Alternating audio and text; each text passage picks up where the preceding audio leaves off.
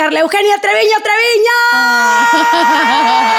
Eres una persona que he admirado y he seguido por muchos años de mi vida. Que hoy va a estar bien bueno. Lo que empezó por un hobby terminó siendo mi pasión, mi vida y mi y gané el premio de interpretación. O sea, ¿qué dices tú cómo? O sea, ¿lo puede haber ganado el perro o la mamá gallina o algo así? No, se lo dieron a un, pollito. Y no, puerta cerrada. O sea, tengo memorias de ver a mi mamá muy triste, de verla llorar incluso. Quizá, o sea, yo voy a ser bailarina. Y le dije, papá, me quiero ir a Cuba. ¿A qué edad? 14. Wow. Los más se quedaron así de que, esa es la mexicana. A nadie le pasa eso, a nadie. O sea, ¿y cómo le mientes a un director? O sea, ¿estás loca o qué? Yo sí. Más en estudios y resulta que tengo ostrigonum. Pero escenario es escenario. Es que no se brilla apagando a los demás. Bye.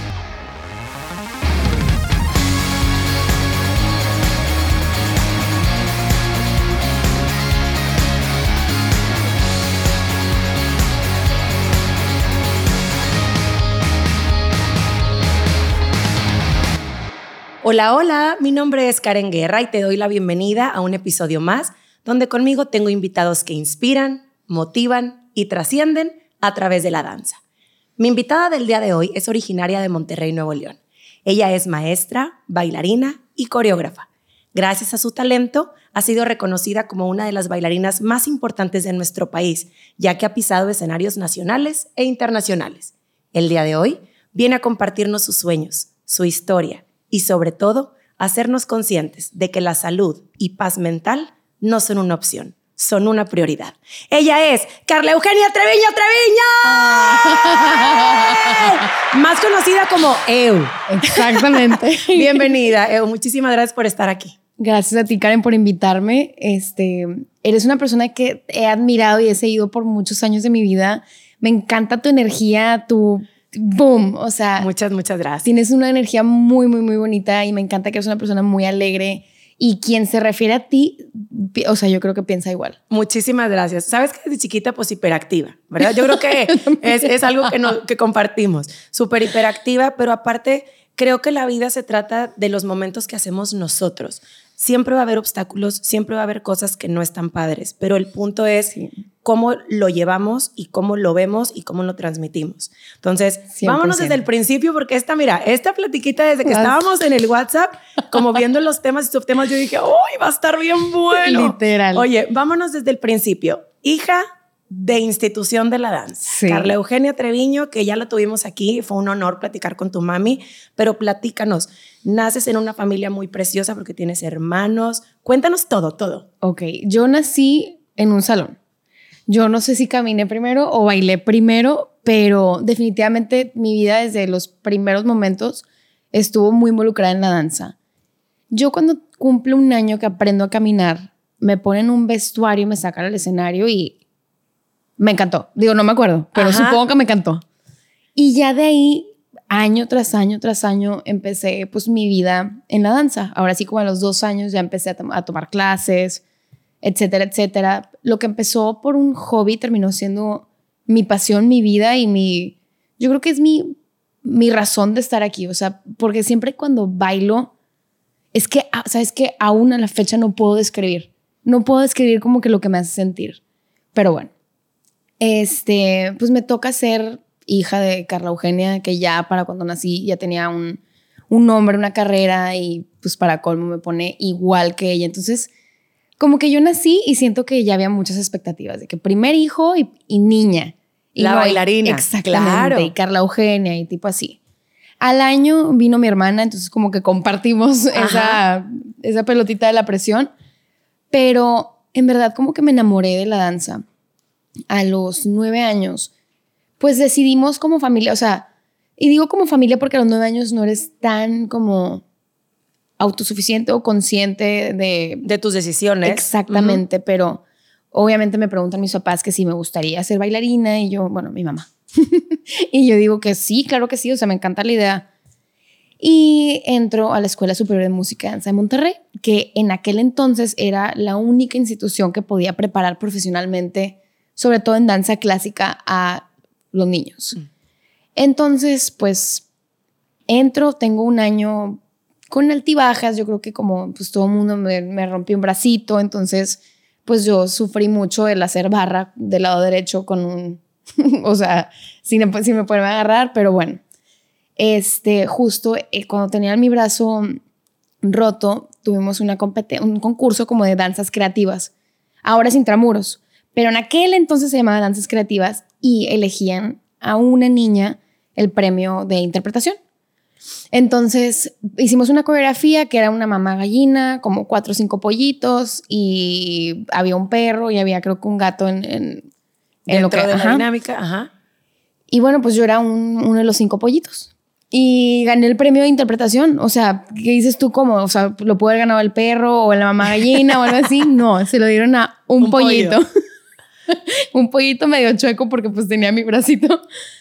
Este, y bueno, pues eso para mí fue como que siempre me pusieron limitantes. No tenía las condiciones físicas que posee una bailarina, pues eh, tanto físicas como mis extensiones. Este, yo lo que tenía eran ganas, eh, interpretación y giro.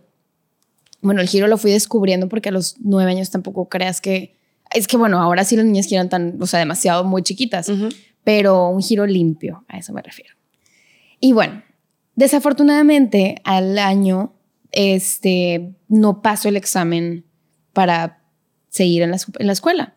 Mi mamá como experta, pues les dice que, oigan, es que yo creo que sí puede, o sea, es muy temprano para decirle que no tiene talento para continuar. Y no, puerta cerrada. Agradezco mucho hoy en día esa puerta cerrada. Ahorita tengo una súper, súper buena relación con la superior. Yo creo que nunca se dañó la relación, pero obviamente al principio estaba muy, muy, muy, muy triste. Déjame te interrumpo tantito porque se me hace súper interesante esto. Al ser hija de una dueña de academia, evidentemente desde que naces todos los ojos están puestos en ti. Todas las expectativas y empiezan a trabajar incluso todos los maestros de la academia de tu mami en pro a tu talento y a beneficio de la futura directora. ¿Sí me explico? Entonces, dentro de antes de tus nueve años, quiero pensar que eras la estrella de la academia, que tenías como cierta participación especial o atención especial y tú tenías esa seguridad a la hora de que tú tomas la decisión de que quieres ser una bailarina profesional. Sabes que nunca fue así. O sea, yo nunca he sido la principal en ningún festival. Pero de chiquita no, no, había como más atención por el hecho de ser la, la hija de la directora o que tú sintieras como esa presión y al momento de tomar la decisión de entrar a la Carmen fue algo que te hizo como decir, bueno, soy la hija de Carla Eugenia, tengo que seguir una carrera, tengo nueve años y me voy por ahí. Claro. O fue más como sueño tuyo. Es que fue mutuo, porque eh, digamos que yo cuando tenía dos años, yo no le, pedí, le dije a mi mamá, méteme a clase de ballet. Ajá. Pero nunca me salí, o sea, siempre me gustó. Y me acuerdo que estuve en gimnasia un tiempo también. Y llegó un punto donde yo decidí dejar la gimnasia y seguir en, el, en la danza. Cuando tú estabas en la academia antes de tus nueve, había jazz, había ballet, había tap, era como un poco más versátil la academia, no estaba tan enfocada al ballet. Exactamente. Ok, entonces tomas la decisión de entrar a la Carmen con toda esta, ahora sí que mochila llena de sueños, pasa este año y a los nueve, bueno, quiero pensar, entraste a los nueve, a los diez te dicen que no. Que no. ¿Y cómo lidias con esa frustración? Em, yo me acuerdo, o sea, tengo memorias de ver a mi mamá muy triste de verla llorar incluso. Y como que yo siempre fui muy fuerte. Y yo me acuerdo que me dijeron, tenemos que hablar contigo, hablan conmigo y yo, ok, o sea, quizá, o sea, yo voy a ser bailarina. No voy a ser bailarina de esa escuela, pero voy a ser bailarina. A ver, ¿cómo lo hacemos? Lo, arreglamos como familia y mi mamá diciéndome como que yo te entreno, porque mi mamá fue, es que aquí el tema fue que mi mamá fue maestra de la superior ella es licenciada en, la enseñanza de danza clásica, entonces eso era lo que más me, me, dolía, el hecho de que no estoy, o sea, a lo mejor ella, mi mamá no quiero que sepa que no soy buena, tipo. O sea, tenías miedo de no cumplir la expectativa. Exacto, de mi mamá. Ok. Y tenía unos patines y me salía a patinar y ahora sí me fui a llorar. Pero lloré tantito y, y de verdad no me afectó. O sea, no me afectó porque mi mamá aquí crea esto que se llama Premar, programa especial de mediano y alto de Monterrey, este, alto, rendimiento. Y aquí en Monterrey no había, o sea, no era muy común tener ese tipo de programas, sobre todo en ballet. El, tema del ballet es que es muy caro ¿Por qué? Porque tienes que darle muchas horas. Simplemente es una hora y media a dos horas de lunes a viernes. Entonces, la gente a veces no puede pagar y no se puede mantener un grupo. O sea, si los tienes es porque eres una persona apasionada en la danza, pero no, no es pues redituable. Pero bueno, obviamente mi mamá no, o sea, jamás le importó eso, ¿no? Y empiezo este, a entrenar con ella y bueno, ella sí me ensayaba. Este, y bueno, pues el concurso más importante de ballet aquí en México es el nacional. Entonces, pues vamos a nacional por primera vez y nada. Bailé de torera. Lo que me acuerdo es que, o sea, aunque no pasé de ronda, la gente era que, ay, la torerita, la torerita, pues que mucha actitud, ¿no? Ajá. y ya. Este, se empieza a complicar mucho la relación madre-hija en, ahí en el salón. O sea, es muy difícil ser, o sea, supongo que para mi mamá es muy difícil como que tú querer exigirle a tu hija, pero luego nos pasamos un poquito de la raya en, en el hasta aquí. O sea, eran, o sea, se complicó demasiado. Y bueno, eh, me empiezan a llevar a los encuentros de, de ballet en Cuba. Este, y yo llegué, puse un pie en la Escuela Nacional de Ballet de Cuba y me enamoré. Me enamoré por completo de las instalaciones. Me encantó el hecho de que en los pasillos se respira danza, o sea, la gente juega a hacer piruetes allá afuera. Es, es increíble, o sea, yo veía que terminaban todas sus actividades y los chavos se quedaban en un salón haciendo piruetes y girando y cargando y tipo así. Yo de que es que yo pertenezco aquí. Eh, me acuerdo que cité a mi papá, o sea, platiqué con mi mamá de que me quiero quedar, me quiero quedar, tipo me ofrecen el quedarme, este, porque fue fue un concurso en el que tuve mención. Y hablé con mi papá, lo cité en Chili's, que en aquel entonces era mi restaurante favorito, y le dije, papá, me quiero ir a Cuba. ¿A qué edad? 14. Wow.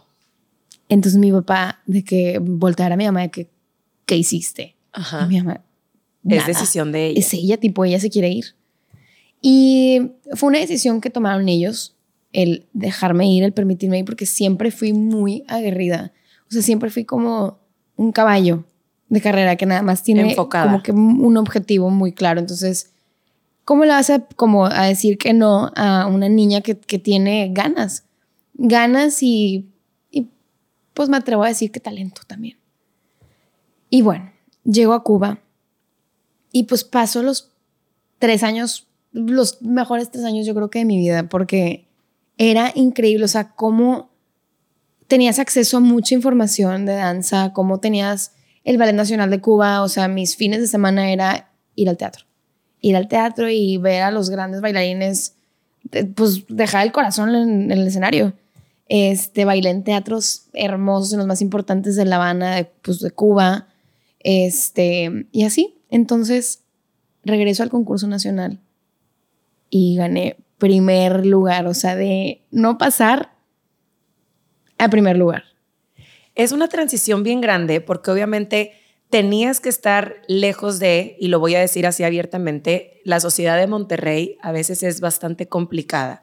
Aquí el uno más que tú, el no dejar avanzar, el que si ves que alguien a lo mejor tiene más talento o lo que sea, como sociedad a veces los apachurramos un poquito, un muchito, que eso también lo queríamos platicar, porque obviamente eso es algo que te frena. Ahora, siendo muy chiquita, tú ibas pues sin esa malicia, ibas a aprender, Claro. ibas realmente a absorber todo. Yo tengo una pregunta para la gente que nos ve o las mamis que nos ven. La decisión fue de tus papás, obviamente, porque fue una responsabilidad muy grande mandarte a otro país siendo menor de edad. Pero, por ejemplo, tu escuela, o sea, llegaste hasta secundaria, te graduaste y te fuiste, te permitieron no cursar la prepa o cursabas una prepa abierta. Ahí te va. Em, muy buena pregunta, porque yo me fui en noveno, justo. O sea, yo no terminé en mi colegio noveno. Me perdí la grabación, todo. Pero yo tenía una meta. Este, no, o sea, yo hice un examen para terminarlo abierto. La neta fui, siempre fui muy brillante en, en la escuela. Y nunca estudié. O sea, yo estaba nada más ahí jugando en clase así. Un día antes del examen estudiaba o con lo que había escuchado y así.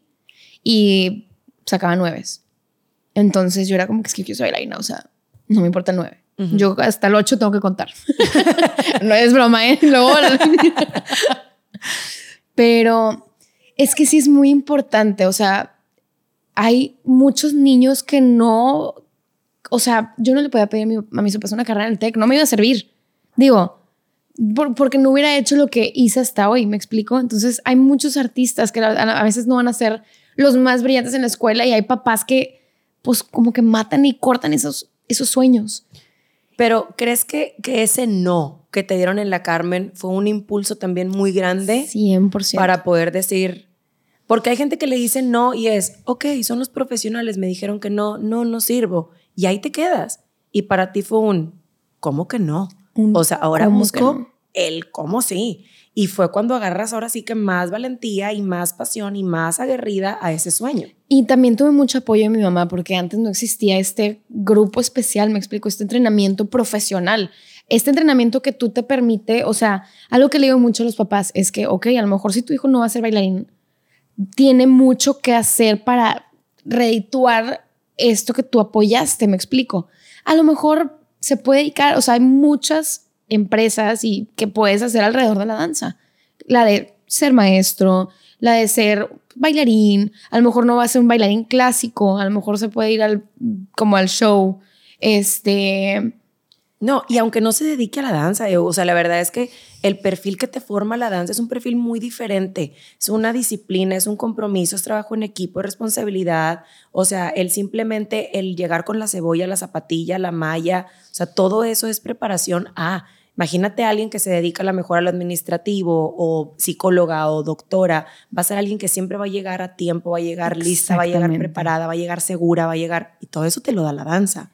Entonces, es una formación integral. Ajá, y creo que también edifica mucho la seguridad personal. O sea, te das cuenta de la gente que bailó, en, simplemente en cómo se mueven, cómo se proyectan. cómo llegan y cómo se... Claro. Exactamente.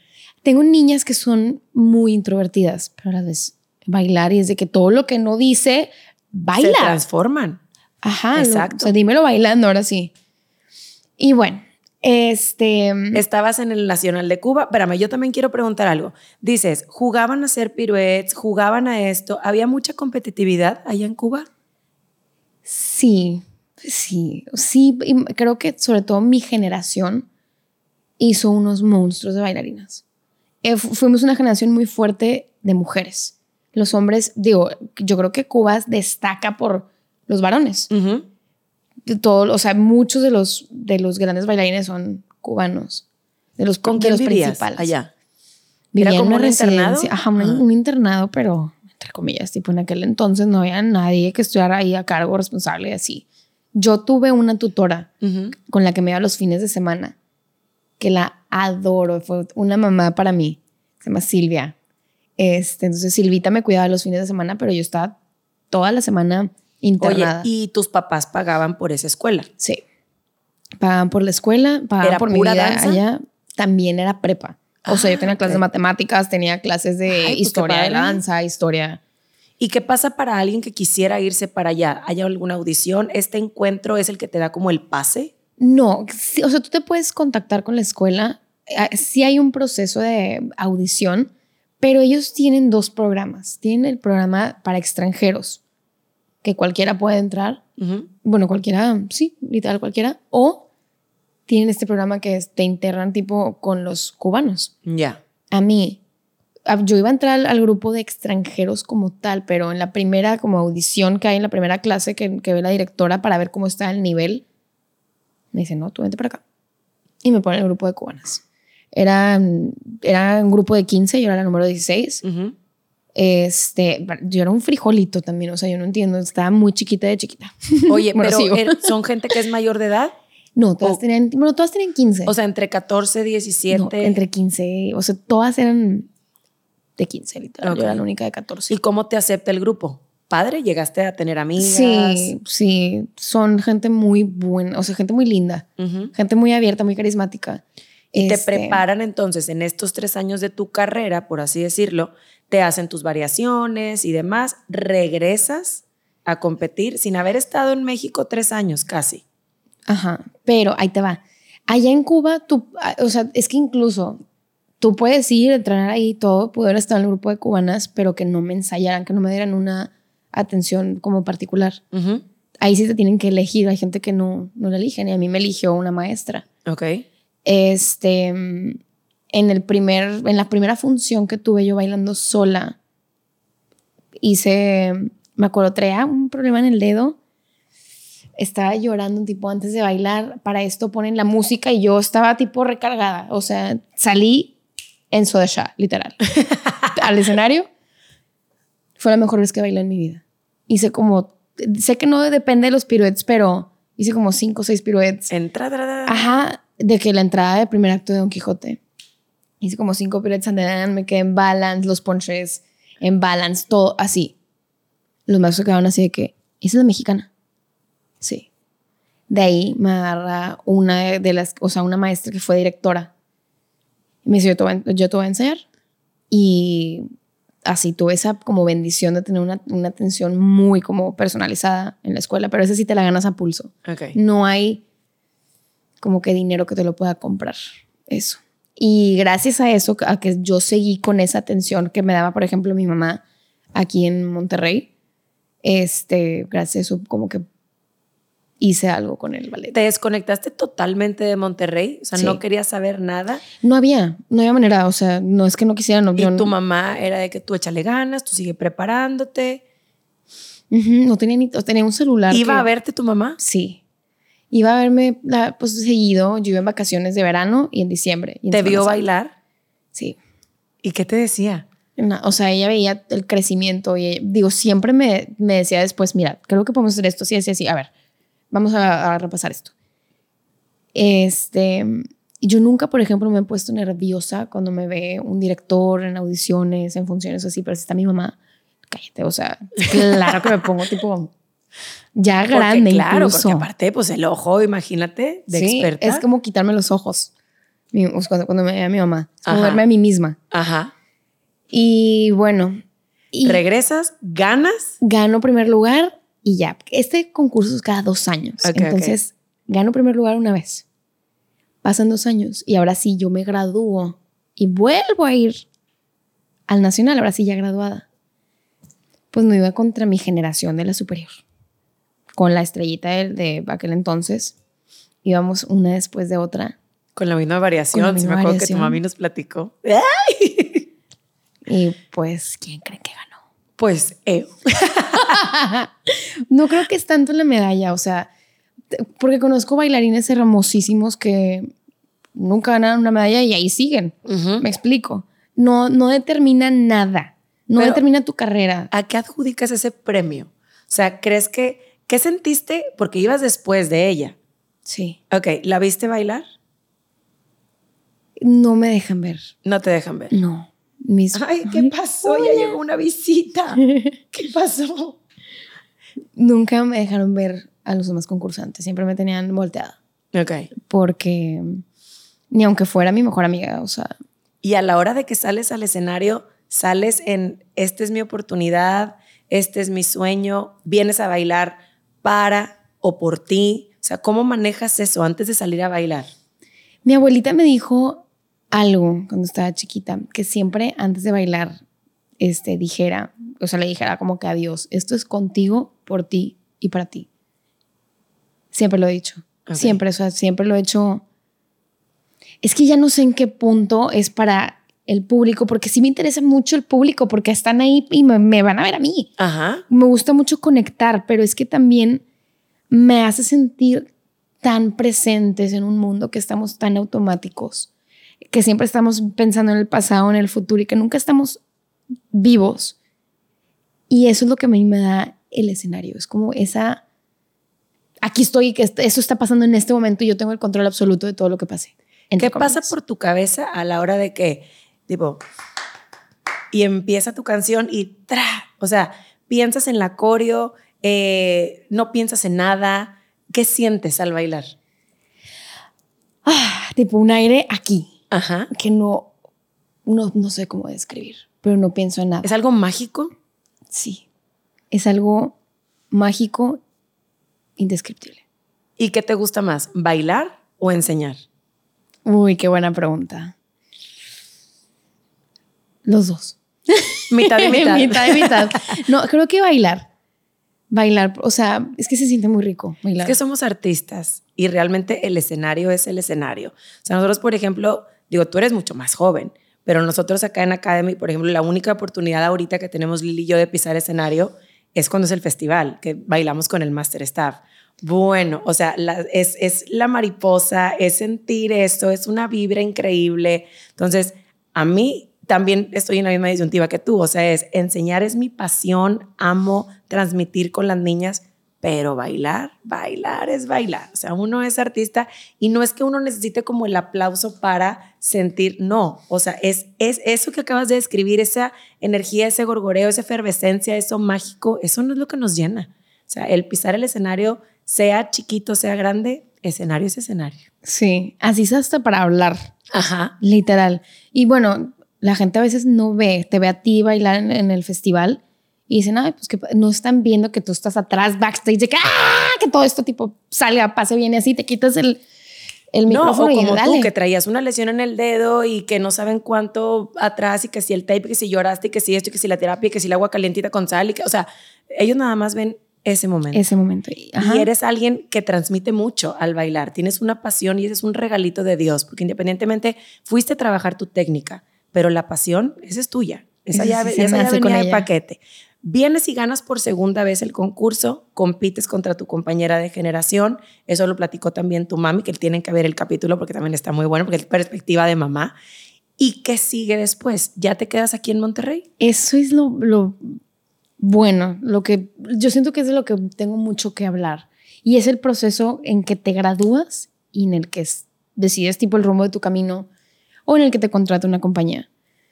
Yo tuve mucha suerte, la verdad, porque no es muy normal que en tu primera audición te contraten. Eh, yo llego a Monterrey y a mí me abren las, pues, las puertas del Ballet de Monterrey. El director en aquel entonces era Luis Serrano. Y pues tengo unos meses de preparación muy bonitos, pero luego tengo este, el festival que hacen en Córdoba, eh, donde dan muchas becas y demás. Entonces me tuve que ir a ensayar porque bailé un padre con otro alumno de allá. Entonces pues ya me voy un tiempo, regreso y ya no entré a Cascanueces. No entré porque necesitaba un break, un sano break porque terminé, fue mi graduación y fue muy estresante. Luego fue el nacional y fue muy, muy estresante. Yo casi no me estreso, o sea, entonces disfruto mucho esos procesos, pero tenía mucha presión. O sea, yo, yo no podía haber ganado en primer lugar y luego no, no volver a ganar. Este, digamos que la primera vez que gané es algo que se me chispoteó, pero la segunda vez ya tenía que controlarlo mentalmente. Y bueno, de ahí viene pues Centro Ballet de Monterrey. Y luego de ahí tengo otra vez otro festival muy importante. Y luego tengo la audición en la Compañía Nacional de Danza. Y wow, me acuerdo mucho de este día porque este, yo fue, fue, coincidió con el Festival de Córdoba. Entonces yo me tuve que ir un, un día a, a la audición y regresar y bailar al otro día ya. Y yo recuerdo que en la audición éramos pues, muchísimas mujeres, muchísimas. Y yo veía los cuerpos de todas, tipo altas, unas piernas eternas, que nada más de que hay gente que nada más se para y impone. impone y que te da miedo. Bueno, estaba estúpido y niños así. Y ya, primero, o sea, en la barra van sacando gente. Luego en el centro van sacando gente y así. Y yo hice algo que no lo recomiendo hacer porque me pudo haber sido una, un disparo en el pie, pero a mí, o sea, en un ejercicio de piruetes, que siempre fue como que mi fuerte, a me sale normal, no destaco. Pero en el último grupo habían como dos niñas nada más. Entonces dije, me voy a poner en el último grupo y no me importa. Me pongo hago como siete piruetas. Para en la audición. La directora se acerca y me pregunta, ¿cuánto mides? Y yo había, fue mi última ida al pediatra, antes de cumplir pues 18 años. No sé por qué. Un 80. un 80 por. o sea, yo mido 1,60, pero dije, el mínimo era 1,63. 1,63. Se quita los tacones y se para de mí. Y me dice, yo ¿Y mido... tu cuello largo. Ajá, yo tipo, párate el pelo. Y me dice, yo mido 1,63. Y yo dije, ah, pues 1,62. Yo, ¿así? No, hombre. Y ya, termina la audición y me vienen a buscar. Oye, ¿me puedes pasar tus datos, a ver tu nombre completo, la, así? A nadie le pasa eso, a nadie. O sea, y ya en diciembre me marcan de que, oye, contratada. Wow. ¿Aceptas el trabajo? ¿Ya habías pasado en otro grupo y te volviste a meter con esas dos? Ah. La directora ya después, ajá, literal. Y ya después en confianza la directora me dijo, ¿qué te pasa? O sea, ¿cómo hiciste eso de meterte en otro grupo? ¿Y cómo le mientes a un director? O sea, ¿estás loca o qué? Yo sí. Pues. O sea, tu pasión era muy grande. sí. Pero digo, digo que es arma doble filo porque la- te pueden sacar por, por hacer eso, me explico, porque no estás acatando como que la ley. Pero ¿Y cómo te permitieron audicionar si no tenías el mínimo? es que yo, yo mentí. Ah, pues pusiste ahí unos 63. yo mentí, unos Muy bien. 63. Pero bueno, Quería la oportunidad. exacto, el no ya lo tenías y fuiste por un sí. Ajá, exactamente. Y pues entré a la Compañía Nacional de Danza, era la más chiquita. Tenía 17 cuando llegué a Ciudad de México, luego cumplí 18 en enero. Entonces, perfecto, porque tenías que ser mayor de edad. Increíble, ¿qué te puedo decir? O sea, la primera vez que bailé en Bellas Artes, nada más entrar backstage. No es el lugar más bonito, pero es- te lo juro que se respira tipo todas las personas que han bailado ahí. Es una energía muy, muy bonita. O sea, muy, o sea, im- impotente. Imponente, de- De, de Imponente. la gente tan maravillosa y tan talentosa y virtuosa que ha pisado ese escenario. Ajá. Y es que no me acuerdo bien qué fue lo primero que bailé allá, pero yo me acuerdo que nos tocó hace una temporada de Sueño una noche de verano de James Kelly. Y fue un trabajo que se hizo con la orquesta, se hizo con el coro y se hizo con los bailarines. Escuchar la orquesta en vivo, el coro estuvo increíble. Y bueno, tuve muy bonitas experiencias ahí en la compañía, pero luego desafortunadamente me lastimó la tibia. Y bueno, yo creo que después de ahí mi carrera se fue complicando bastante porque me lastimó la tibia, me tienen que operar, dejo el ballet un rato. Bueno, antes de saber que yo lo tenía que, o sea, que me tenían que operar, yo era como que no, la alternativa es que se me quite solo, ¿no? Empecé a ir a terapias, terapias, terapias, terapias, para esto ya me regresó a Monterrey. Este, y me, me, o sea, me van a dar ganas de intentar otra vez, de que, ¿sabes qué? Me voy a tomar ketorolaco y ya se me va a quitar. Y empiezo a bailar y bailé un año con la tibia fracturada. ¡Hala! Sí. Tuve una periostitis que se convirtió en una fractura por estrés y pues me, operaron. Me operaron y después de un año tengo que dejar el ballet. Fue horrible, fue una recuperación muy lenta. Me quitaron un pedazo de tibia y luego le, le ponen un relleno de mi propio hueso esponjoso como que de la rodilla, entonces tengo que esperar en cama a que se adhiera, a que vuelva a crecer el hueso. Este, y bueno, pues gracias a Dios funcionó. Tuve la compañía de mi mejor amigo que le pasó exactamente lo mismo. En la misma tibia, nos operaron el mismo día, en el mismo hospital. Y él era el primer bailarín del Ballet de Monterrey. Y él me coachó demasiado, o sea, me ayudó a salir adelante tanto física y como emocionalmente hablando. Este, en cuanto pudimos caminar, empezamos ya a entrenar, a hacer barra al piso, a hacer abdominales. Entonces, el día que yo pude hacer mi primera clase de ballet, ahí fue donde yo conocí, ya conocí la barra al piso, pero nunca la había aplicado.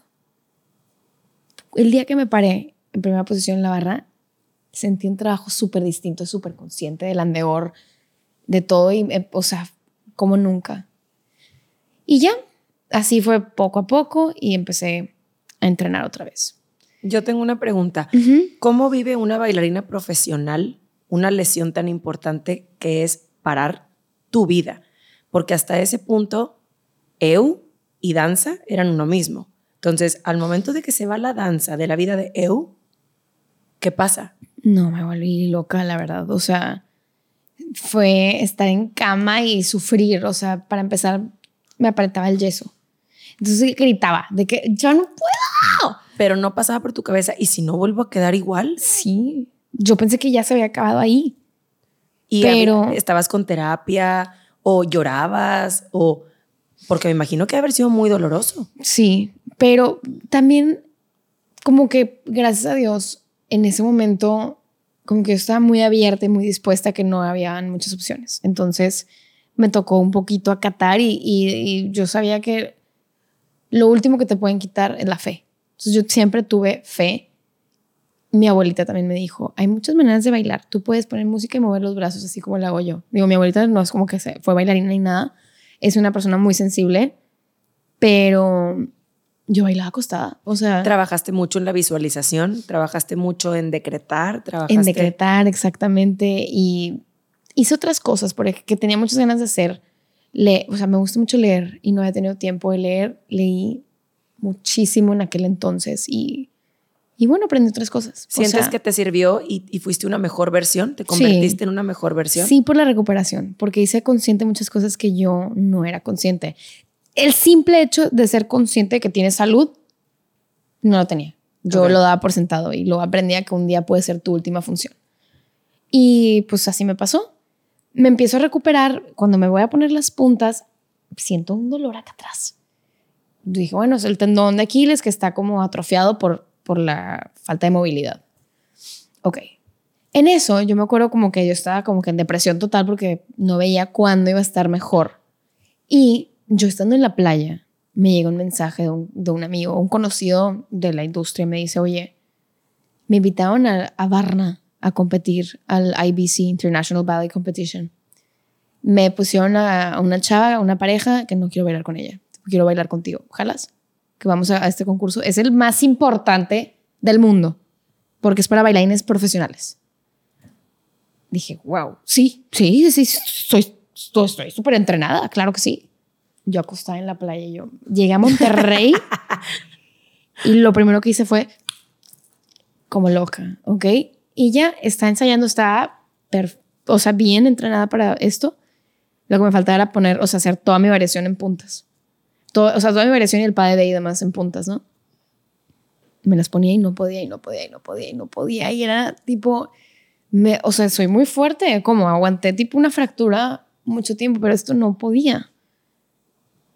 Y pues ya más en estudios y resulta que tengo ostrigonum. Es una, una calcificación que se hace por el movimiento en el astrágalo, que es como que em, como si fuera lo que te permite la movilidad en el tobillo. Okay. Se me hace como un cuernito que es aplastado por mi talón y por mi, o sea, donde termina la tibia y el peroné. Y, se, y era nada más doloroso en cierto movimiento, porque al caminar no te... Exactamente, era en relevé. Ya otra vez cirugía, quirófano. Una recuperación dolorosa porque la estaba, pues la cicatriz estaba, pues la cirugía fue en una posición, o sea, justo donde muevo el pie. Al doctor se le ocurre vendarme eh, con empeine y cuando yo hago flex, imagínate cómo se rompe pues toda la fibra, se me hizo como una fibrosis que luego ya me tuvieron que raspar con una técnica tipo con un metal. Y fue muy doloroso otra vez. Ahí sí fue cuando yo dije, ya, se acabó este, este, esto, mi carrera, ¿no? Empecé, en ese inter tuve mi primera dirección. mi mamá me da la dirección de una de las sucursales. Yo era entre comillas, feliz porque yo tenía siempre como que la espinita de bailar, de bailar, de bailar y yo enseñaba, pero es que no era suficiente, o sea, yo no había hecho las paces con, con mi corazón. Y bueno, otra vez decido volver a bailar y nada me detiene, y nada me detiene, y nada me detiene, me vuelvo a ir a Cuba. Me voy unos meses y dije, quiero a mi maestra, o sea, quiero que ella me entrene. Me voy unos meses y ya. Cuando yo me doy cuenta que ya concluí mi, etapa ya, dije, ok, siguiente nivel. Escribo la Compañía Nacional de Danza, ya con otra dirección, ahora sí con una codirección entre Cuauhtémoc, Nájera y Elisa Carrillo. Y pues a Cuauhtémoc, Cuauhtémoc me conoce y lo conozco de mucho tiempo. Este, llego, hablo con él y él me, me dice él como que es que sí, o sea, yo te quiero aquí, necesitamos trabajar en esto, esto y esto y así, pero también tiene que aprobarte Elisa Carrillo. Ok.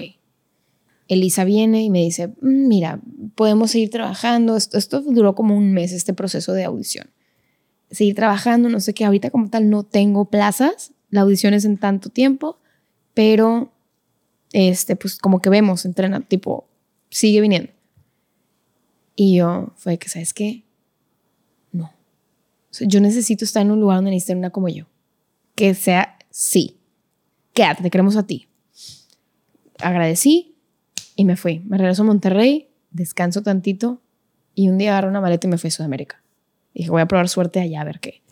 Fui a Argentina primero al Teatro Colón, es un no. Luego me fui al norte de Argentina a otra compañía. Me gustó la compañía como tal, pero estaba en un pueblucho.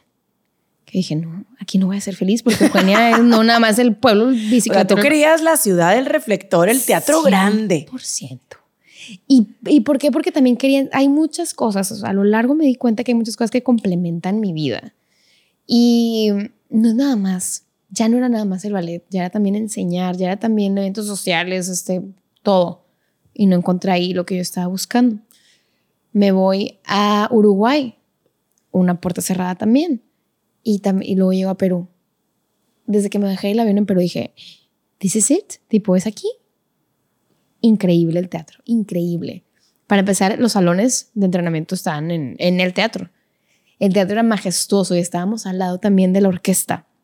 Entonces yo salía de ensayo y me quedaba escuchando a la orquesta tocar un rato, así. Y luego ya me regresaba al salón. Y también un súper, súper, súper, este, una súper etapa de mi vida. Muy padre.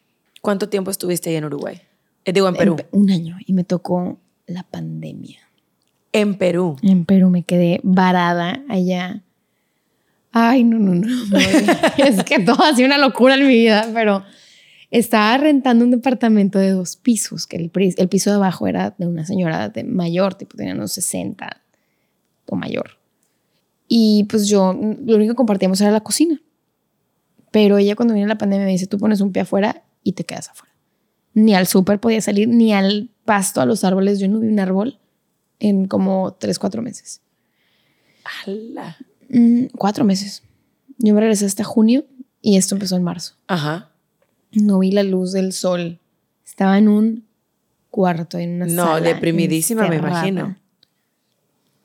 ¿Tenías contacto, obviamente, con tu mamá por digital, por todo? Me puse a dar clases por todas partes. O sea, saqué un programa que se llama Quarant Training. Este, que bueno, ya cuando llegué a Monterrey ya no le pude dar seguimiento porque ahora sí me tuve que concentrar en otras cosas, pero daba clases, o sea, muchos, muchas escuelas me abrieron sus puertas y me invitaron a dar clases ahora sí que por todo México. Y hice un, grupo de, gente pues, internacional que, me seguían, ya sea en redes o así, que ofrecíamos clases gratis. ¿En Zoom? en Zoom, ajá, era de que, ok, yo voy a dar ballet. Este, por ejemplo, una vez, este, creo que Débora de una clase de pilates, este, muchos amigos tipo míos de que colaboraban con esto y yo me ponía a dar muchísimas clases, tanto de pilates, de stretching, de puntas, de ballet, para yo sentir, o sea, para estar motivada.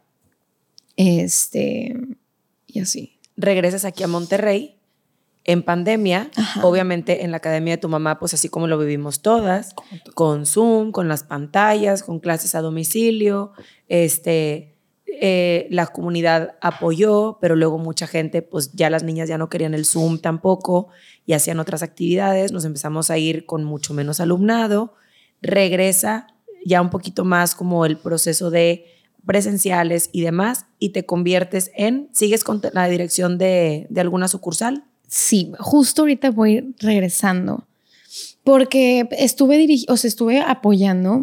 Mi mamá fue como que yo ya estoy harta, ya no puedo más, necesito tu ayuda. Ok, vamos a levantar esto. Este, tenemos ahí unos cambios administrativos y directivos y pues empieza a ir para arriba, se empieza a ir para arriba y, lo levantamos. Este, me rodeé de un súper gran equipo. Y bueno, aquí el tema es que volví a bailar también. Estuve Entraste con el ballet de Monterrey. Exactamente este, un, así como un tercer, cuarto aire ya. Y estuve unos meses, o sea, un año, unos buenos meses bailando y hasta que me di cuenta que ya, ahora sí que yo me quité las zapatillas y dije. Yo quiero llegar a ese punto porque de ser un sueño que tenías desde tus nueve años o probablemente desde que te pusieron la zapatilla y pisaste a tu primer año el escenario y dijiste, esto mágico se convierte en mi vida y en mi pasión, tantas lesiones, tantas frustraciones, tantos nos, pero también tantas satisfacciones y tantos regalos que te dio la danza, ¿qué fue lo que te llevó a ese punto de quiebre, a eso de decir, ya no? O sea, quiero la danza en mi vida con algo que me complementa, con algo que me haga feliz, con algo que me haga enseñar, que probablemente te vas a parar en un escenario, pero ya por decisión tuya de, oye, en un festival yo quiero bailar, yo, no por algo que te estén diciendo o estar cumpliendo con algún requisito de una compañía. O sea, ¿qué fue lo que te llevó a ese punto de quiebre? Yo solo doy como que a tres factores. El primero fue salud mental, física. Este, ya mi cuerpo llegó, llegué a un punto donde, pues sí, la neta yo no, no, no lo tenía natural. O sea, fue demasiado como que estirar la liga, estirar la liga, donde, que llegó a un punto que ya, ya no podía más. O sea, ya no quería sufrir. Pero ¿qué es, ¿a qué nivel de presión? O sea, en el sentido de tus tiempos, eh, tu cuerpo, tu alimentación, eh. tu entrenamiento. O sea, ¿qué, ¿qué puntos son los que a lo mejor una mami tuviera que estar como muy alerta? En foquitos rojos? El alimenticio, Karen. Este, yo creo que tengo mucha responsabilidad este, social con este tema porque fui una persona que sufrió, que sufre, aunque ahorita estoy recuperada, este, un desorden alimenticio. Y me fue destruyendo muchos aspectos de mi vida. Es la primera vez que lo platico así en alto, en cámaras, en redes y destruyó muchas cosas en mi vida. El hecho de que yo no, no lo platicaba con mis papás y no estuvieron viviendo conmigo afectó mucho. Este, yo creo que hay que estar alertas. Hoy antes, en aquel entonces no había mucho conocimiento, hoy en día sí, porque es un problema que no, está, no es nada más en la industria de la danza, o sea, he visto niñas que no bailan, tipo niñas chiquitas, hasta en redes sociales que se están llenando de, que se ponen tipo este, ¿cómo se llama este papel? Pues el, papel transparente para sudar más. Exactamente, niñas con cremas. y cosas que dices tú, eres una niña, o sea, todavía te falta que desarrollarte. Entonces, yo sí me atrevo a decir, o sea, que soy una persona que lo, que lo padece, que lo padeció, y que eso me llevó a mí a dejar el ballet, porque yo ya no tenía una alternativa. En, o sea, no tenía opciones. Y llegué a un punto que venían otras cosas. Cambié de etapa, transicioné. Por ejemplo, también llegó una persona en mi vida, mi pareja actual, que me enseñó como que otros lados muy bonitos de la vida. Y es de que, ¿sabes que Yo no estoy para estar sufriendo esto. Al contrario, tengo que dedicarle todo este tiempo a recuperarme y enseñar. Me toca dar mi granito de arena y ahora sí me toca estar en otro aspecto de la danza. Siento que tengo también otras cualidades naturales que no, pues, quizás sociales, habilidades para comunicar, para expresar, que, que lo tengo que hacer, que es mi, también mi objetivo, o sea, que es mi por lo que estoy aquí. Em, y también como que ya no estaba al 100. O sea, yo llegaba a la academia a las 4 o 5 de la tarde y estaba muy cansada. Entonces dije, no, tengo que estar al 100, tipo, tengo que estar al 100. ¿Por qué? Porque mis niñas me necesitan. Llegaste a tu límite. Ahora, tenías muchísimo tiempo siguiendo como estas reglas, este cuerpo estándar que te pide. ¿Tu cuerpo es hermoso? Y tu cuerpo es diferente, es especial y es único. Cada una de nosotros somos especiales y diferentes. Pero el hecho de que estemos paradas en un espejo todo el día, el hecho de que obviamente hay una exigencia por parte de tus directores o por parte de estas compañías tan impresionantes y majestuosas en las que estuviste, pues también era una responsabilidad que estabas cargando. Desde haber puesto un 1,63 cuando tú eres el 1,60. O sea, ¿sí me explico? O sea, todo eso era llevarte a un máximo, llevarte a un máximo. En cuestión de la alimentación, ¿existe un régimen de verdad que se pide en las compañías? O sea, tienes que estar a tal peso, te pesan todas las semanas, eh, te dan tu dieta, ¿cómo se maneja? Es que es muy estético y es muy visual, entonces no hay como tal de que un parámetro para decir tú tienes que pesar tanto si mides tanto, pero te tienes que ver delgada, entonces tienes que tener un cuerpo atlético, delgado, para ser más ágil, porque sí, o sea, se necesita. Ahora, hay muchos, o sea, hay muchas ramas dentro de la danza. Quizás el clásico no es para todo el mundo, me explico. A, mí me tocó probar que sí se puede, ¿sí? O sea, irme con, o sea, contra todo para probar que sí se puede. O sea, que puede ser una persona común, que tiene muchas ganas, mucha pasión, y si quieres, puedes. O sea, y no lo digo de lengua para afuera, lo digo por experiencia propia, porque ahí está en mi vida. Este, pero yo creo que también uno tiene que aceptar sus capacidades, sus límites y sus áreas de oportunidad como sus fortalezas. Entonces, una vez que tú ya te ves en el espejo con honestidad, sin juicio, sin resaltar como que lo malo, viendo lo bueno contra lo malo, contra lo que puedes mejorar, yo creo que es importante tomar decisiones. Porque a veces el querer que a fuerza sucedan las cosas como que inhibes otras oportunidades o te limitas en, otras, en otros aspectos. Creces, sí, porque yo creo que es la naturaleza de la vida como que ir creciendo, ir sacando lo mejor de, de, las cosas, de, a veces de lo peor o de las situaciones que, que pasan. Pero sí, de que ser conscientes. ¿Esta decisión la platicaste con tu mamá? No. ¿Lo decidiste tú? Sola. Ajá, lo decidí sola. Soy una persona muy decidida. Claro que comparto antes de, antes de que yo hablara con el director que me dio una super oportunidad de volver a bailar. Hablé con mis papás, hablé con mi novio, hablé con mi mejor amigo y le platiqué, ¿sabes qué? Tengo esto en mente.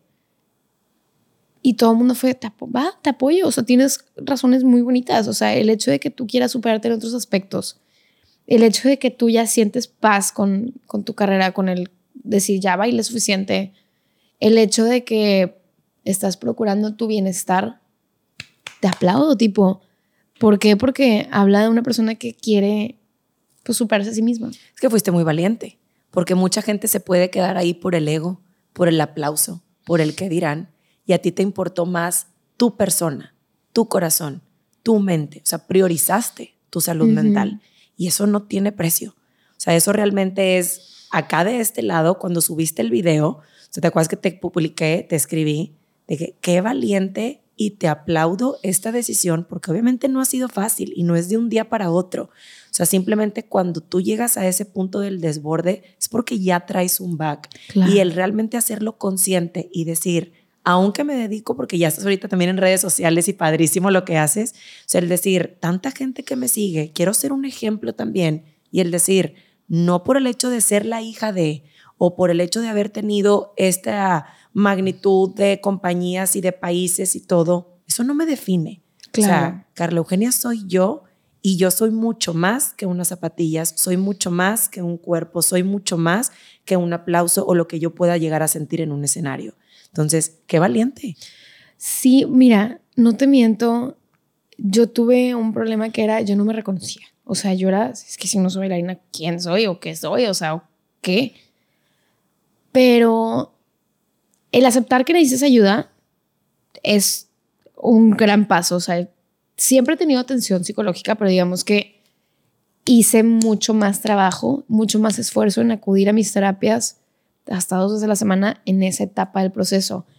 No fue nada fácil, o sea, fue estar de que desmotivada, estar en cama, ya que no me pueda parar, que no me pueda parar cuando, ay, cuando bailé con la tibia fracturada un año fue duro, pero empecé a ver otras cosas, Karen, o sea, hay mucho más en esta vida que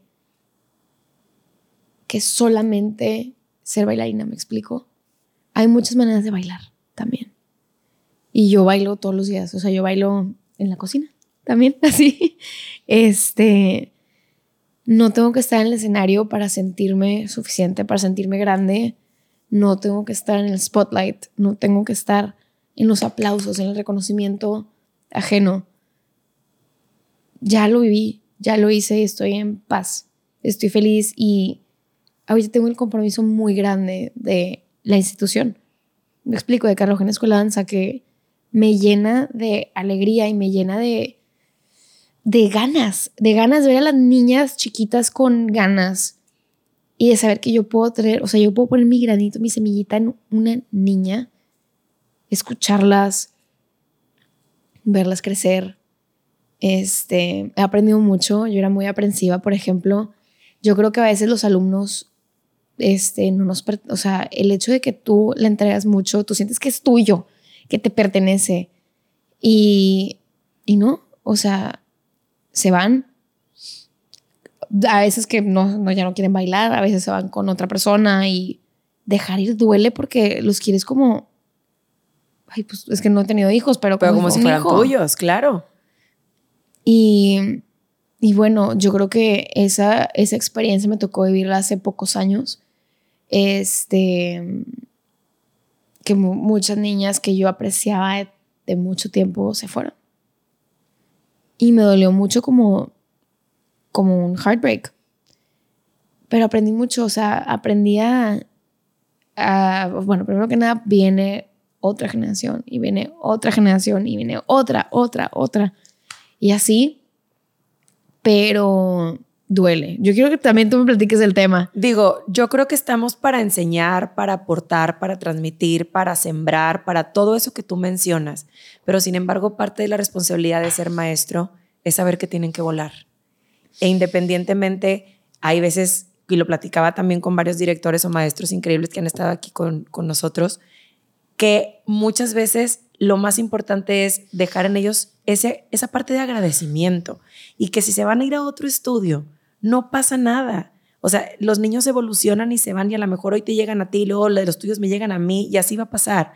Pero lo que no está padre es que cuando llegan con la otra persona, pues hablen mal de la institución o hablen mal de la casa que vienen.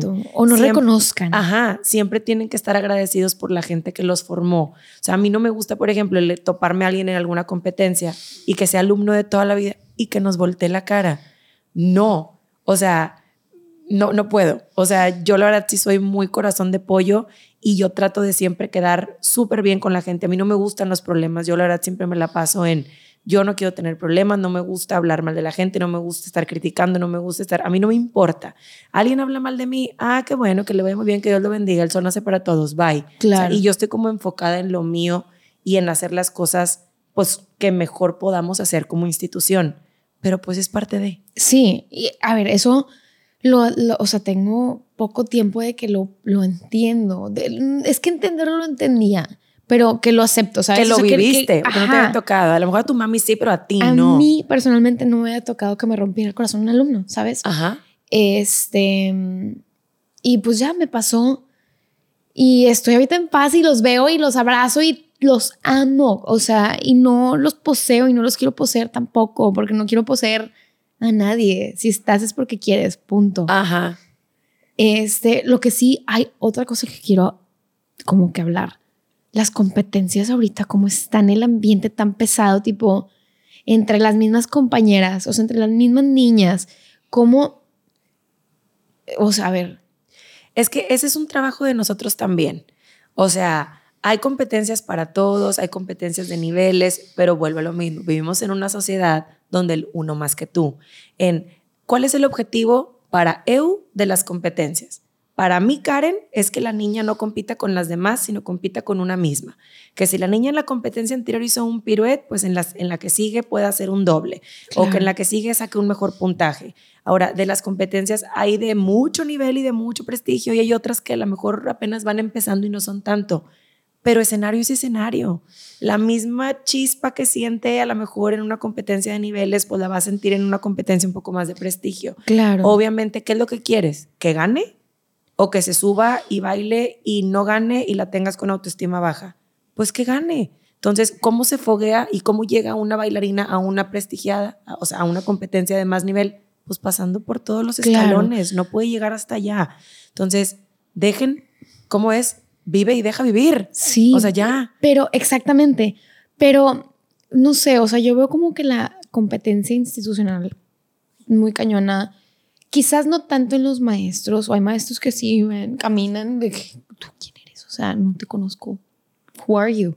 ¿Por qué tienes tanto ego? ¿Por qué tu ego camina por delante de Pues ti? porque a lo mejor tiene muchos seguidores, porque a lo mejor tiene mucho ego inflado, porque a lo mejor, o sea, y tú y yo sabemos que porque tuvimos, digo, tú eres mucho más joven que yo, pero vivimos en la generación que fue una transición de lo digital. O sea, yo cuando estaba chiquita, pues existía un DEA y existía un, no sé. A mí me tocó el jump, por ejemplo. Pero yo pasé mucho. Mucho tiempo. Pero ahorita que está todo lo digital y todas las redes, pues obviamente el maestro es sí, es el que tiene más seguidor. Digo, ah, no generalizo, hay maestros increíbles, súper humildes y súper respetados y todo, pero hay de todo. Claro. Yo siento que no se pierda como que la esencia de, bailar, o sea, con el corazón. Este, también, yo, por ejemplo, algo que aprendí es que tenía que llegar y hacer con, o sea, amigos. De niña eran amigas. yo iba a todos los concursos a, conocer gente. Y hoy te puedo decir que, gracias a hecho, he hecho muchos negocios, incluso con gente que conozco. Este, son amistades que conservo, tipo los amigos del baile, son mis amigos de toda la vida. Claro. Este, y que, bueno, digo, a, a, lo mejor yo ganaba los concursos, pero a mí nunca me importó. O sea, yo nunca dejé de, nunca fui de que... Hmm, fuiste yo, muy relajada, fuiste muy humilde y tu mamá se encargaba de bajarte los a pies mí, a la ajá, tierra. pero genuinamente a mí nunca me importó. O sea, yo ganaba la medalla y la aventaba. O sea, y me iba a jugar con las, las más niñas, me explico.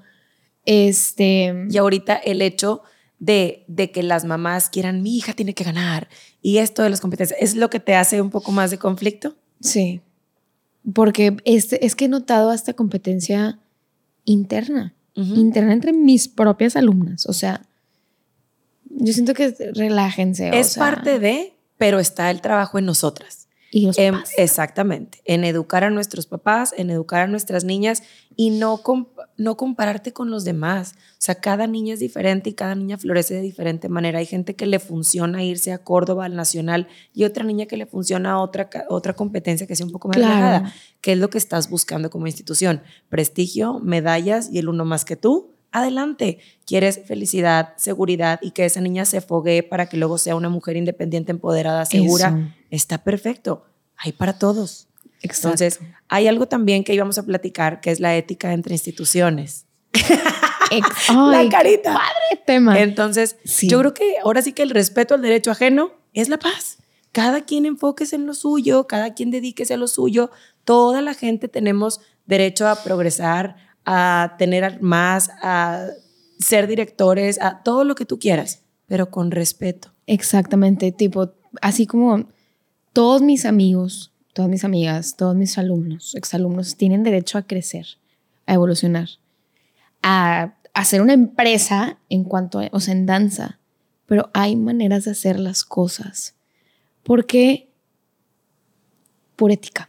Hay, hay que tener ética profesional. O sea, es que, bueno, nos ha pasado últimamente cada cosa, Karen, que digo yo, ¿quién está detrás de todo esto? O sea, de- de- evidentemente hay gente que, que quizás no es experta en, en el, digamos que en el business world, ¿me explico? O sea, no puedes, hay, hay, hay ética, no, no vas y, y Es que no se brilla apagando a los demás. exactamente. Entonces, cada quien, como dices tú, tiene derecho a trascender, evolucionar, a progresar, pero hay maneras, hay maneras.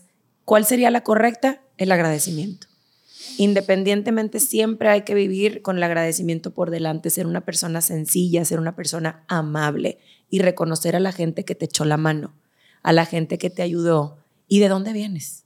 Que nunca se nos olvide de dónde venimos. Yo creo que eso es lo más importante. Exactamente. Y yo creo que también, pues es que es el respeto, es el, es el cómo te manejas y cómo operas, me explico, porque una, o sea, algo que empieza mal, termina mal. Me explico. Y no le deseo el mal absolutamente a nadie. Pero hay maneras de hacer las cosas, Karen. O sea, yo creo que Mira, yo ahora sí que yo calladita me veo más bonita. por dos. Y yo realmente siempre les deseamos lo mejor a todos. Bendiciones. Cada, cada academia o cada empresa, como le quieras llamar, tiene su esencia y tiene su magia y viene desde las cabezas. Y las cabezas en este caso somos nosotros. Entonces, la manera en la que dirijamos, la manera en, lo que, en la que nos, ahora sí que nos demos hacia nuestra comunidad, esa como van a ir fluyendo las cosas. Entonces, hay gente vamos a hablar aquí en el sur, porque tú y yo somos del sur, ni tú ni yo pudiéramos tener la academia llena con todas las niñas que existen en el sur. Hay infinidad de colegios y también hay infinidad de academias y está bien. Donde tu hija sea feliz, ahí es. Donde tú vayas viendo que el objetivo, por ejemplo, con ustedes, ustedes forman bailarinas versátiles, pero ¿cuál es el objetivo o cuál es como el punto más fuerte de Carla Eugenia? El ballet. Son niñas preciosas, colocadas, divinas, y tú te vas a Córdoba y tú te vas a esos encuentros y formas bailarinas en toda la extensión de la palabra. Un dance academy como tal, somos muy versátiles y nos encanta el show business. Nos encanta el hip hop, el estilo, o sea, toda esta parte. Entonces, ¿qué es lo que quieres? Ver a tu hija en tutú y puntas y virtuosa y para que esté en Bellas Artes algún día, vete con Carla. ¿Quieres que la niña sea la mejor bailarina comercial de algún artista o no sé, ¿verdad? Otro tipo de coreografía pues con nosotros. Tu festival es todo princesa, todo el cuento, todo eso. Adelante. Yo, tarima, iluminación, esto, entrada, salida. Está bien, todo está bien. Siempre hay formas de hacer las cosas.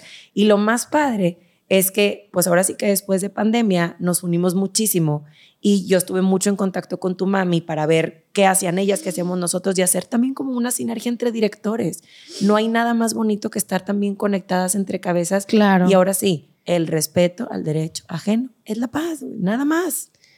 Sí, la verdad también como todas las grandes empresas, vamos a decir, tipo, hablando de HB y Soriana, ¿sí? que hay un tabulador, por ejemplo, de precios del costo de las cosas. Me explico. Este, yo sí creo que falta mucho desarrollo, como que, no sé si esto es una palabra, pero como interempresarial en cuanto a la danza, porque ahora sí que Monterrey está como nunca. Hay mucho talento, hay mucha, hay mucha, hay mucho potencial, pero no nos hemos unido a hacer algo tipo monstruoso. Me explico. Pero bueno, yo creo que nada más el tiempo. Este, yo creo que aquí, o sea, aquí en cada una de las empresas creo que hay mucho corazón. Creo que somos personas muy involucradas, no nada más en el escenario, sino a mí me importa mucho el corazón de mis niñas. Me importa mucho que cómo, cómo les va en el colegio, tipo, si, cómo, no, no tanto en las calificaciones, pero cómo son como seres humanos. O sea, estoy haciendo seres humanos, no. la danza, los bailarines, el bailar o así, es lo que menos me importa en la escala de la importancia de vivir. ¿Me explico? Exactamente. Y qué bonito que te has convertido en esa maestra que siempre quisiste tener. Que a lo mejor en tu mochila de vida traes la que se preocupaba por ti, la que te entrenaba increíble, la que te hablaba bonito, la que se preocupaba por ti. Y ahora tú eres esa versión ahora sí que remasterizada y buscando siempre, ahora sí que hacer la mejor versión de tus alumnas. Claro. Yo tengo una pregunta más, ahora sí como que entre colegas. Tú que ahora eres formadora de alumnas, ¿cuáles crees que son las fortalezas de una bailarina? Creo que es la paciencia, la pasión y la perseverancia. Las tres P's. Las tres P's, literal. Paciencia, ¿por qué? Porque es un crecimiento muy lento porque el ballet es muy lento y la danza, la técnica de danza, no, no estoy hablando nada más de ballet, porque para poder bailar jazz, para bailar, bailar lírico, hip hop y todo, tiene una técnica y no te tardas una hora, una semana, un año en, en aprender. Te tardas mucho tiempo. Entiéndeme que yo sigo aprendiendo a hacer tan Dios. Me explico, y tengo 27 años de vida, 27 años bailando. O sea, tienes que tener mucha paciencia también a veces van a estar gente arriba de ti y tienes que tener paciencia para que algún día te va a tocar a ti ser la principal de, pero tienes que esperar tu turno. Ahora, pasión. Siento que la pasión se ve en el escenario. Con ella naces y con ella te vas. No se enseña. Es algo que no te puedo enseñar. Yo te puedo contagiar, pero no te puedo decir, ten pasión, te enseño la pasión en 5, 6, 7 pasión. Es un regalito, claro. Es un regalito que, que posees como artista. Y la perseverancia. Tienes que trabajar todos los días a tu 100% de ese día. Varía el 100%. Hay días que duelen más las cositas. Hay días que duele más el corazoncito, pero hay que perseverar para alcanzar nuestros sueños. hay que estar, hay que tocar toda la puerta, todos los días la puerta. Y a mí me tocó hacerlo, a mí me tocó como que descubrir la belleza de la satisfacción. Damos así que la medalla después de la perseverancia. Y es muy bonito, y es muy bonito, no, nada más el ser reconocida, es cuando estás en tu casa, cuando te vas a acostar después de un día así, es, lo logré, tipo, lo hice. Logré eso. Sentir eso. Porque that como que no se puede comprar. No te lo pueden regalar. Tú lo tienes que hacer. Me encanta, me encanta escucharte porque no conocía esa parte de ti. Yo creo que en redes conocemos un poquito, nada más un pedacito de esa Eu tan maravillosa. Y ya para terminar, Eu, quisiera como compartir una frase contigo. Yo aquí en el canal tengo el pon el punto y sigue la raya. Y tú lo has hablado durante todo el podcast porque has sido una persona que dijiste desde el principio, yo soy como enfocada. O sea, siempre un objetivo y lo quiero poner claro. Para mí ese punto puede ser a corto, a medio o a largo, pero siempre, ahora sí que ir enfocada, ir dedicada a ese sueño o a esa meta. Estoy consciente de que va a haber subidas, bajadas, incluso revolcadas, pero el punto está en volver a regresar y decir, ok, a lo mejor tuve un rumbo diferente, a lo mejor en tu carrera fue un, tuve una lesión, tuve que parar, pero ¿qué voy a aprender de esto y qué rumbo nuevo hacia mi punto voy a seguir trabajando? ¿Tú tienes alguna frase que te dé así como la vida, que te llene o que sea de día a día? Si quieres, puedes. Esa sería tu frase que te define. Sí. Si tú quieres y deseas con todo tu corazón, vas a poder. Por ejemplo, algo que quieras compartir que yo no te haya preguntado. Mm, a ver. Creo que, o sea, creo que dije todo lo que tenía que decir, pero quiero sumar, o sea, quiero sumar, esto es más yo creo que para los papás, que apoyen a esas, a esas personitas, a esos talentos, porque no sabes si eres el papá o la mamá de la próxima primera bailarina, o de la próxima Karen Guerra, o de la próxima Carla Eugenia que va a ser mucho, va a ser historia, va a ser mucho en la danza o en cualquier otra profesión. Entonces, ojo, o sea, no limitemos a los niños a nuestras creencias. Vamos a dejarlos ser y si ellos sienten una pasión por algo, intriga o así por algo, apoyarlos. A mí me apoyaron mis papás. Cuando tenía 14 años confiaban en mí, me mandaron a Cuba y eso cambió mi vida. Totalmente. Me sensibilizó de muchas maneras porque aprendí otras cosas de la vida simplemente la manera de vivir de Cuba, yo creo que poca gente o mucha gente conoce el nivel de vida de allá contra el que tengo o tenemos aquí en Monterrey las oportunidades. Y aprendí muchas cosas eh, súper importantes existenciales para mí. Fíjate, en este podcast me he dado cuenta de que eres una mujer muy valiente. Eres una mujer que ha tenido una vida maravillosa y que dentro de todas estas oportunidades y apoyos que te dieron tus papás, pudiste vivir una vida que no todo mundo tiene la oportunidad de. Ha sido danza lo que te define, pero también ha sido danza la que te ha dejado y te ha sacado, eh, por ejemplo, de tus desórdenes alimenticios o que a veces estás peleada con la danza, te reconciliaste con la danza, pero al fin del día es y seguirá siendo tu vida. ¿Qué le agradeces a la danza? La pasión que me dio el, yo poder explorar mi pasión y mi fuego interno a través de este canal tan hermoso, el poder conectar con mi cuerpo, con la música y morirme un poquito. Fue, o sea, es como dar la vida por algo hermoso. ¡Ay! ya terminamos, terminamos, mira, bien empezamos. ¡Ay, sí, tu casa, tu familia, tus hermanos! Y ahora el cuerpo maravilloso, el fuego interno. La verdad es que muchísimas gracias. Gracias por permitirme conocer un ser tan maravilloso. Gracias por tu tiempo, porque yo sé que ahorita estamos de vacaciones y aún así te diste el espacio para venir. Gracias por compartir y sobre todo por permitirnos conocer esa mujer tan maravillosa y tan fuerte que eres. Eres valiente y siguen las bendiciones derramándose sobre de ti porque sé que vienen cosas maravillosas y que independientemente a lo mejor la danza como ejecución la vamos a dejar un poquito de lado, esta parte de la docencia estoy segura que despertará muchísimas cosas lindas y que todo eso que quieres sembrar y transmitir se te dará y en abundancia.